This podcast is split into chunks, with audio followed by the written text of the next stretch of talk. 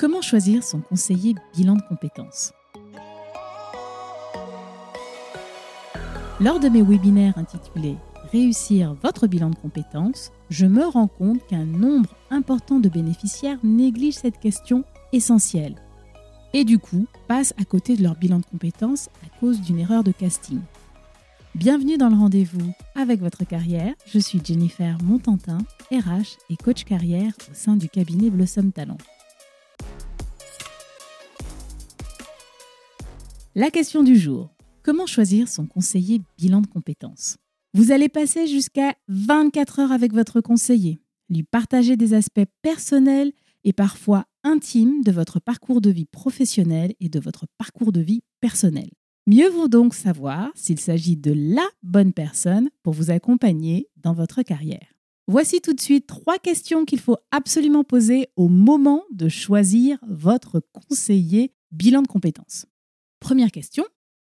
Comment faites-vous pour enchaîner les bilans de compétences au quotidien? La question est un peu provoque, mais elle a le mérite d'identifier si vous êtes face à une grosse machine qui enchaîne les bénéficiaires à longueur de journée ou si vous êtes dans un contexte plus personnel où vous allez être un bénéficiaire identifié, chouchouté et considéré car la priorité sera donnée à la qualité de l'accompagnement plutôt qu'à la quantité de clients. Passons tout de suite à la deuxième question. Lesquelles de vos qualités seront utiles à ma démarche? Cette question est intéressante car elle va vous donner deux indications importantes.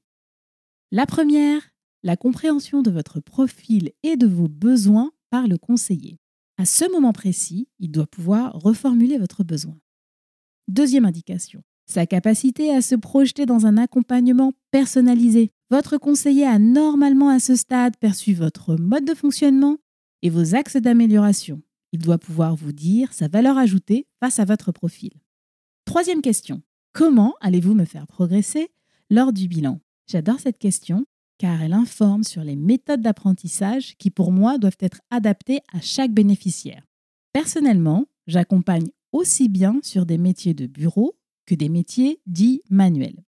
Vous imaginez bien que les compétences existantes dans chacun de ces profils sont différentes et qu'il faut apporter le cadre dans lequel le bénéficiaire peut progresser en toute confiance. Nous avons vu trois questions et en fait j'ai envie de vous en proposer une quatrième. Allez, une petite question pour la fin.